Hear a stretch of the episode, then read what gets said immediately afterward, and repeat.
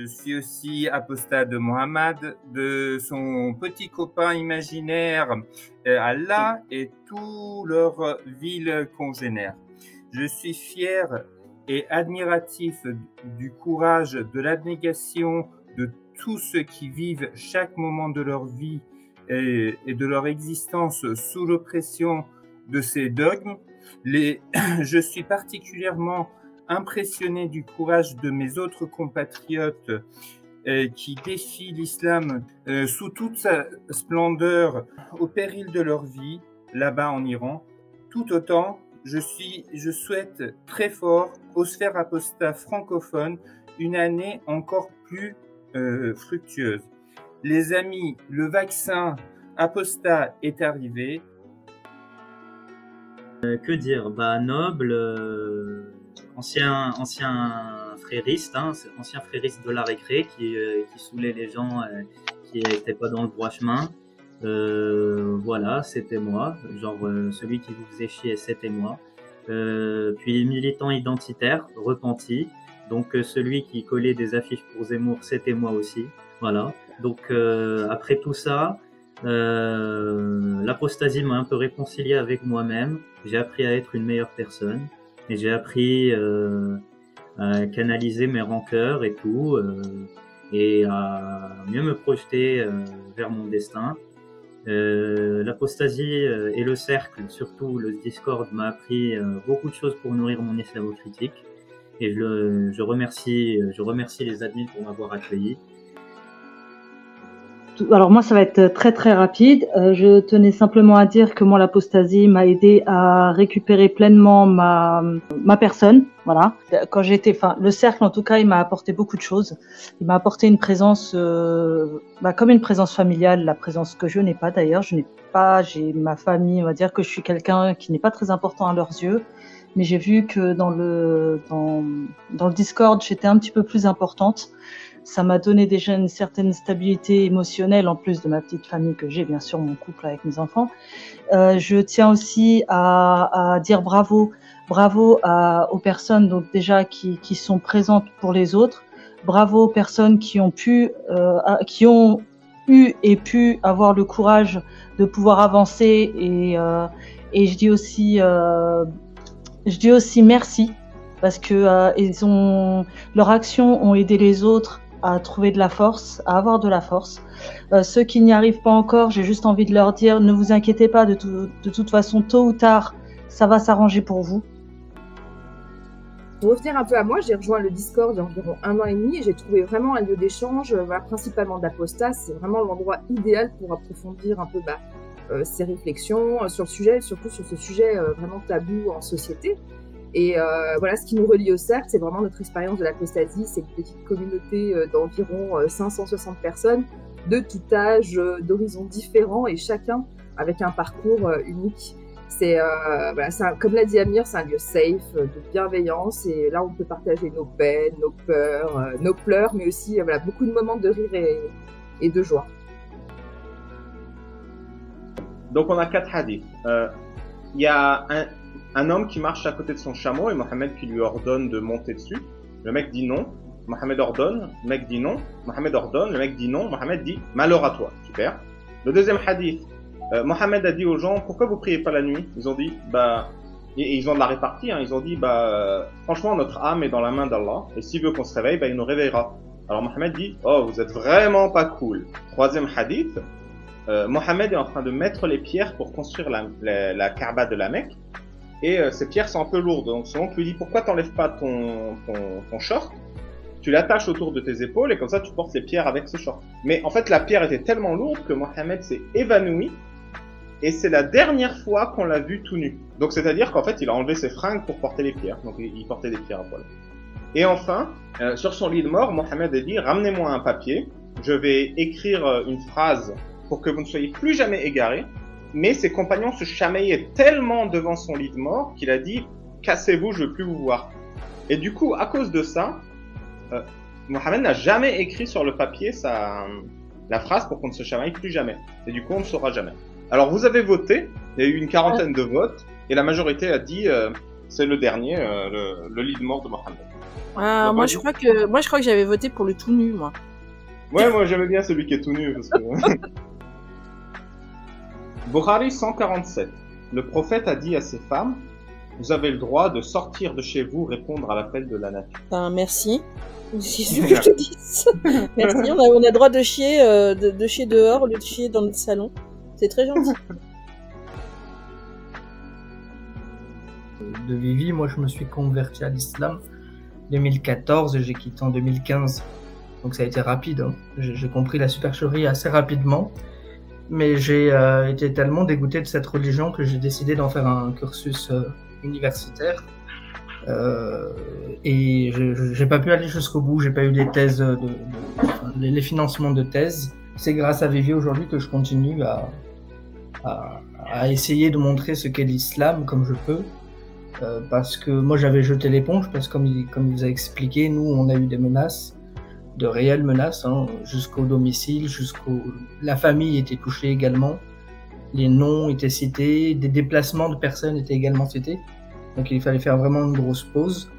On reprend aujourd'hui, mais plus sereinement. On a on a des locaux maintenant, euh, on est plus en sécurité euh, et on, doit se protéger pour pouvoir dénoncer euh, cette vérité. Et aujourd'hui, vous voir réunis comme ça, moi, je, me suis converti il y, a, il y a à peu près dix ans, et je pensais pas que dix ans après, je serais là face à des gens qui sont apostats et qui arrivent à le fêter dignement. Je trouve ça incroyable et bravo à vous pour ça. Le jour où un fœtus, avant de naître, recevra entre les mains un contrat dans lequel il acceptera de naître en tant que femme en Afghanistan et d'en subir les conséquences, si ça, ça n'existe pas, il faudra avoir un droit d'ingérence en Afghanistan pour dire non. Vous faites ce que vous voulez pour telle ou telle partie de votre euh, de votre organisation sociétale, mais les êtres humains, quels qu'ils soient, ont tous des droits inaliénables et inaltérables. La femme a le droit d'exister en tant qu'être humain. La femme n'a pas vocation à être une mineure éternelle. Euh, pourquoi je dis idéologiquement Parce que vous le savez, euh, l'adhésion aux frères musulmans, c'est pas forcément une adhésion administrative. Les élus entre guillemets sont très peu nombreux à faire à prêter serment auprès de la confrérie. L'adhésion, elle est d'abord idéologique. C'est une vision particulière de l'islam qui est aujourd'hui développée. Elle n'est plus si particulière que ça, qui met la politique au centre du jeu, etc. Plein plein de choses qui font, euh, voilà, des expressions comme l'islam du juste milieu, les trucs comme ça. Ça, c'est frères musulmans. Le CCIF s'inscrit dans cette lignée-là dans la lignée des frères musulmans, notamment par ses référents idéologiques, mais aussi par ses actions de terrain, etc. Ça, je l'ai démontré par plein d'articles et dans mon bouquin. Et donc, euh, les, islamistes, ceux qui allaient devenir notamment les frères musulmans, euh, se sont dit, ben, ces gens-là qui veulent réformer l'islam, ce sont des alliés des colons. On avait déjà les discours qu'on a aujourd'hui sur le discours euh, néocolonial, enfin postcolonial, racialiste et tout ce que vous voulez. C'était déjà en germe à l'époque, et pour eux, la femme musulmane, c'est leur propriété. C'est un objet, un objet sexuel, mais un objet, le leur. Donc ça fait partie de leur patrimoine. Et la femme se transmet du père au mari. Donc, et le voile, c'est la garantie d'avoir euh, l'exclusivité de la visibilité de cet objet. Comme disent certains islamistes, euh, voilà, quand on est sur euh, une étale de, légumes, de fruits, on s'amuse pas à les toucher et tout, c'est à la disposition de tout le monde. Au contraire, la femme est une pierre précieuse, le voile est son écrin, et qu'est-ce qu'on fait d'un diamant? On le met dans une boîte et on l'enferme dans un placard toutes ces personnes-là qui s'expriment pour défendre le voile, défendre la charia, défendre l'imposition de la religion musulmane dans l'espace public, etc., le font à visage découvert. Certains sont anonymes sur Twitter, certes, mais beaucoup le font à visage découvert, ne serait-ce que dans les associations comme le CCIF, comme la LAB, euh, ou même dans certains partis politiques d'extrême gauche. Euh, pourquoi? Tout ce qu'ils risquent, c'est quoi? C'est des insultes, c'est euh, euh, des euh, voilà des colibés, des peut-être des un harcèlement sur les réseaux sociaux, c'est vrai, ça doit être condamné d'ailleurs, mais c'est sans commune mesure avec ce que vous vous risquez ou ce que moi je pourrais risquer, ou ce que d'autres risquent déjà parce qu'ils sont sous protection policière, parce qu'eux le font à visage découvert, des journalistes, des écrivains, etc. Donc, et moi, ça pourrait me tomber dessus un jour ou l'autre aussi. Et eux, ils viennent en parlant de racisé. Je ne suis, moi, je suis pas un racisé. Je suis français, point. Peu importe mes origines, mes croyances, je suis français, point. Donc déjà, c'est une forme de racisme. Et puis d'ailleurs, ça a été prouvé il y a un ou deux jours par euh, euh, Gui- Guiraud, je sais plus c'est quoi son prénom, le député du, du David. Nord. David Guiraud, euh, qui euh, euh, a un tweet de, de Céline Pina euh, qui dit euh, oui, en gros, vous critiquez Midine euh, sur son supposé antisémitisme, mais parce qu'il est arabe. Mais c'est quoi ce délire? Enfin, personne, à part euh, peut-être des gens à l'extrême droite, mais personne n'a réduit ou même pensé que on s'oppose à lui parce qu'il est arabe et qu'il y a un antisémitisme plus, plus acceptable qu'un autre. Mais le mec, il est de gauche, il se dit de gauche, et puis il réduit Médine, il dit, pour lui, Médine, c'est pas un français, quoi. C'est d'abord un arabe. Et en plus, en plus, moi, ça m'énerve quand on dit arabe, parce que Médine n'est pas originaire de la péninsule arabique, il est originaire du Maghreb. Il est berbère, il n'est pas arabe. C'est, c'est comme une copine de Tunisie qui me disait, si elle fait le ramadan, c'est pas par la peur de Dieu, c'est par la peur de sa mère. Donc, euh, moi, c'était plutôt ça quand euh, le poids est tombé, parce que j'en avais plus rien à foutre qu'ils me disent, euh, ouais, mais oulala, c'est pas bien, etc. Je leur dis, écoute, moi, je, ne crois pas, tu as le droit de croire, mais respecte le fait que moi, je ne crois pas. Tu veux que je respecte ta croyance et Dieu, pas de problème, mais ça doit être réciproque.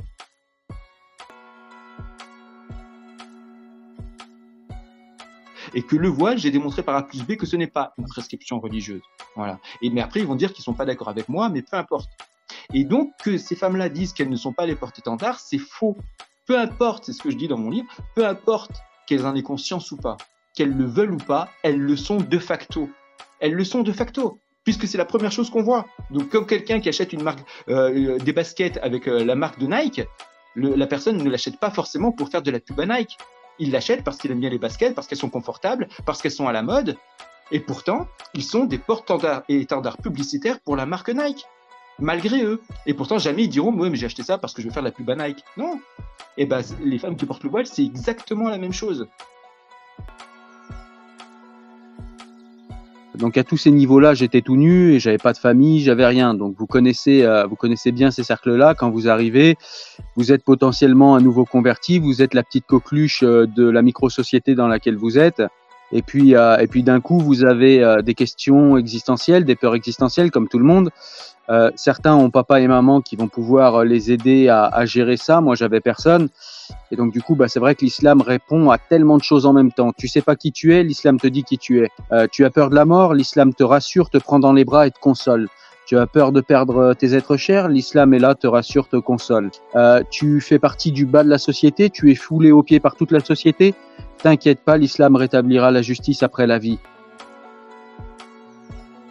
et j'étais de ceux qui étaient euh, un petit peu dévots et, et, et, je faisais pas beaucoup de compromis en fait avec la religion. Euh, je faisais pas beaucoup de compromis avec ceux qui, ah, vous savez, euh, oh, je fais pas le Ramadan aujourd'hui, j'ai pas le goût, ou euh, oh tiens, je vais pas à la mosquée aujourd'hui, j'ai pas le goût. Voilà, j'étais pas très complaisant avec euh, avec ces personnes-là. Puis euh, au niveau du moment où je suis sorti, ben comme je vous l'ai dit, c'est Spinoza, c'est tout, euh, c'est tout bête, hein, mais et j'avais écouté dans un titre rap que j'écoutais à l'époque d'Assassin où il parlait de Spinoza et il disait libérer de la servitude et des passions comme Spinoza. Et c'est vrai que moi j'étais j'étais quelqu'un de très colérique et euh, la perspective de, de maîtriser mes passions en fait me faisait envie. Et donc j'ai pris deux livres de Spinoza qui m'ont coûté euh, pas cher du tout. J'ai acheté l'éthique et le traité euh, théologico-politique. L'éthique, je l'ai lu, j'ai rien compris, donc je l'ai posé parce que voilà, ça m'a pris euh, une quinzaine d'années pour le comprendre. Par contre, le traité théologico-politique qui est beaucoup plus simple et qui, qui, qui, qui, met en pièces, de mon point de vue, toutes les religions abrahamiques de manière géométrique, eh ben c'est vrai qu'il m'a il m'a convaincu parce que eh bien je le savais pas mais euh, je suis quelqu'un qui est très rapidement convaincu par euh, par la rationalité, par les arguments, par l'intelligence. Mais euh, je me rappelle que la France a, a, pris le pouvoir à la fille aînée de l'Église. Et, et l'Église organisée comme elle l'était à l'époque, ça n'a rien à voir avec l'islam d'aujourd'hui qui est absolument désorganisé, où les gens s'entretuent entre courants. Euh, ce que je veux dire par là, c'est que l'Église pardon, était autrement puissante et le peuple français lui a pris le pouvoir, lui a arraché des mains.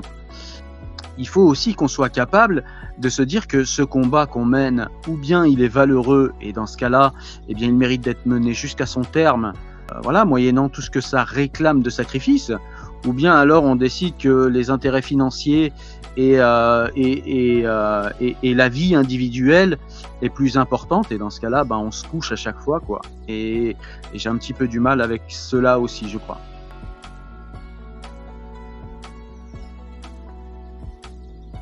Par exemple dès qu'on sent que quelque chose va, va nous empêcher de bien faire notre religion comme on, comme on le souhaite chez les juifs eh bien on dit ça attaque notre liberté de croyance. Souvent j'entends ça et moi, je suis, euh, moi, je suis embêté quand j'entends ça parce que ça me crée un, ça me crée un, ça me crée une dissonance cognitive parce que moi je suis pour la liberté de croyance et je pense que justement, moi personnellement, j'adore le fromage, mais je pense que ça n'entache en aucun cas ma liberté de croyance que quelqu'un d'autre déteste et haïsse le fromage. En fait, ça ne me, ça m'empêche pas de l'aimer. Du coup, je ne comprends pas pourquoi est-ce qu'on n'a pas le droit de, dans, dans un pays comme en France, de dire haut et fort qu'on déteste une religion, qu'on la hait, et que ce n'est pas en aucun cas une haine envers euh, les croyants.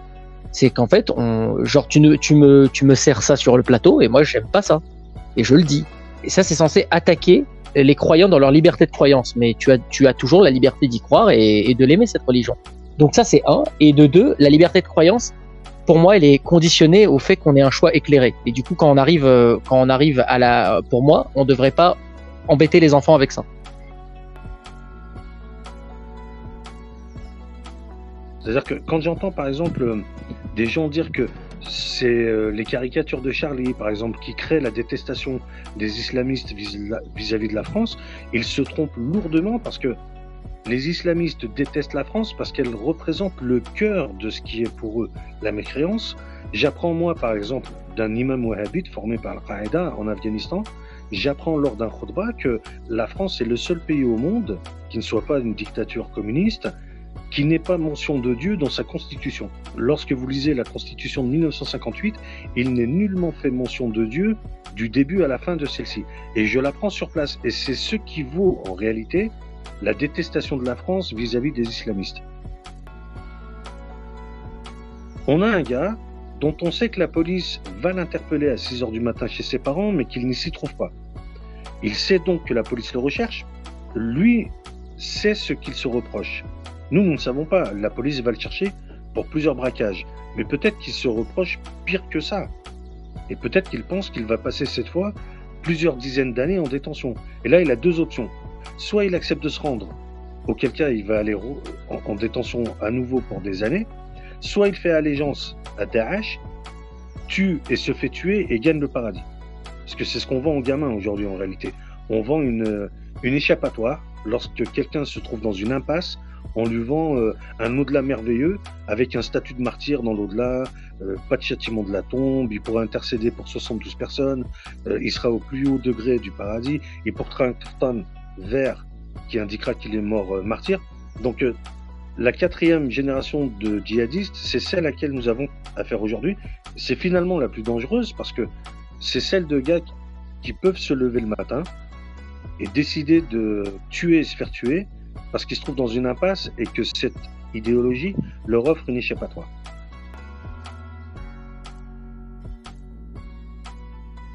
J'apporte, j'essaie d'apporter à mes concitoyens, à mes contemporains, des éléments de réflexion qui permettent de ne pas se laisser endormir par les, les éléments de langage des frères musulmans qui sont repris par la gauche.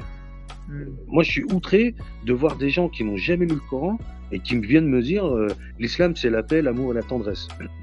Je vous invite à relire les rares interviews qu'Adolf Hitler a données avant la guerre dans le Time et d'autres magazines.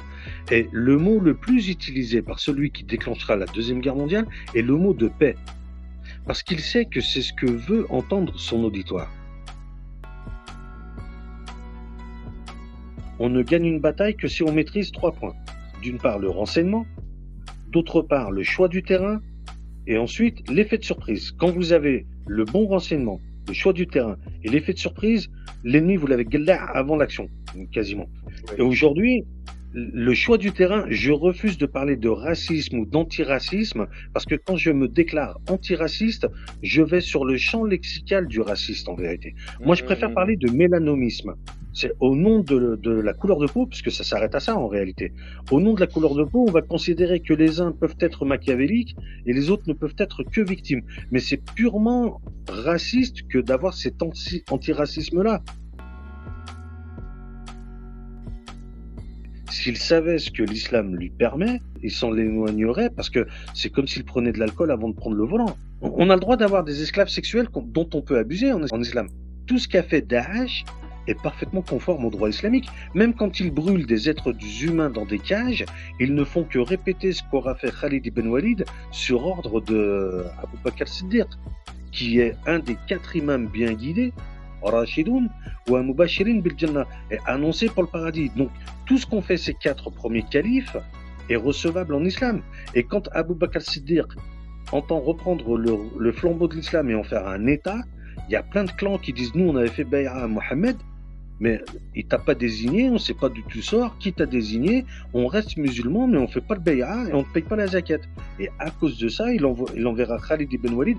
Khalid ibn Walid, c'est l'équivalent de la racaille qui vendait du tamien il y a deux mois encore euh, dans les caves et qui aujourd'hui vient nous tanner avec son rappel. Ouais, ouais, ça fait deux ans qu'on est dans l'espèce de Twitter. Au début, au départ, j'ai commencé, il est où Allah? Ils ont commencé à me dire, mais non, euh, tu peux pas savoir, c'est une autre dimension et tout ça. Et après, euh, tu vois, j'ai eu des tonnes de dribbleurs. À chaque fois dans nos, dans nos spaces, ils viennent, ils dribblent. Et après, euh, je voulais les coincer avec quelque chose de tangible, qui est le trône. Je leur dis, il est où le trône d'Allah? Et là, ils se sont tous coincés. Ils ont fui mes spaces. Personne n'a osé. Aucun allahiste n'a osé commencer à venir euh, débattre avec eux. Ouais. Mais tu sais, Merkava, que ça y est, j'ai réussi à le trouver. Ça t'a Ah bouché bon? un coin ou pas? Oui. bon? Mais Si vous- il est où? Est-ce que je peux partager? Parce que j'ai eu un appel de Allah. Neuvième point, Allah ne comprend plus sa création. Sourate 71, verset 16. Il a fait de la lune une lumière. Alors non, ça c'est complètement faux. Allah était en sept pas, peut-être, en classe de quatrième, il est au fond de la classe, mais il connaît plus sa création. Et Sourate 71, verset 19. Allah qui vous fait de la terre un tapis. Il s'est cru pour Aladdin, sûrement. Mais non, maternel. Donc non, ça ne plaît pas. On aura. Dixième point, Allah aime ceux qui tuent. Alors ça c'est un truc de dingue. Surat 61 verset 4. Allah aime ceux qui combattent dans son chemin. Quand on le prend en arabe c'est beaucoup plus clair. Inna Allah yuhibbu alladhina yuqatiluna fi sabilillah. Le verbe yuqatiluna signifie ceux qui tuent. Allah aime ceux qui tuent. Alors ça, ça c'est pas possible, inconcevable.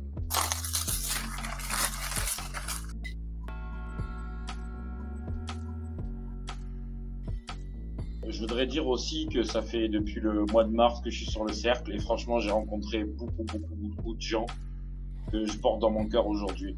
Je voulais vous dire que tant que sur Terre de France il y aura des gens qui pourront pas montrer leur visage alors que tant de gens se sont battus pour qu'on puisse croire en ce qu'on veut, changer d'avis chaque 10 minutes si on a envie, ben on sera là pour combattre.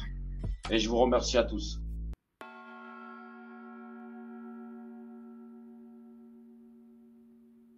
Et bravo pour vos initiatives, voilà. Puis j'ai juste un dernier message si ça vous dérange pas. Vas-y, vas-y, vas-y mon ami. Voilà, je voudrais faire une déclaration particulière. Voilà, je voudrais demander à Mariam Mourabit sur le sur le chat. Euh, bah, will you marry me? Veux-tu m'épouser? Ah, Voilà, je ah profite des de. surprises ce soir. Ok. J'attends sa réponse rapidement. Let's go. Apostat, l'islam on n'en veut pas. Muhammad ni Allah, mon débarras. Musulmans depuis 1400 ans, des mensonges on vous vend consciemment.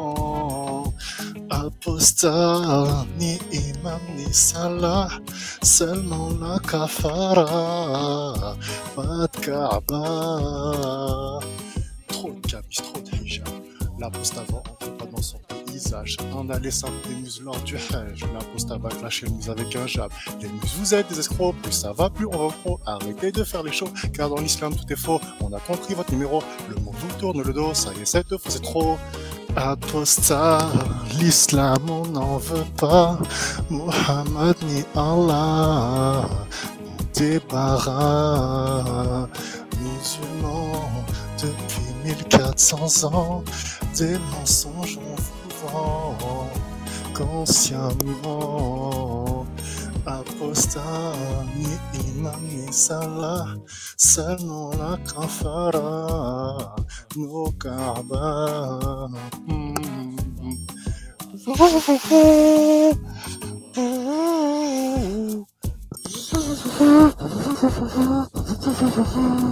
Euh, à cause de toi, on va avoir des problèmes de droit d'auteur. hein. Merci.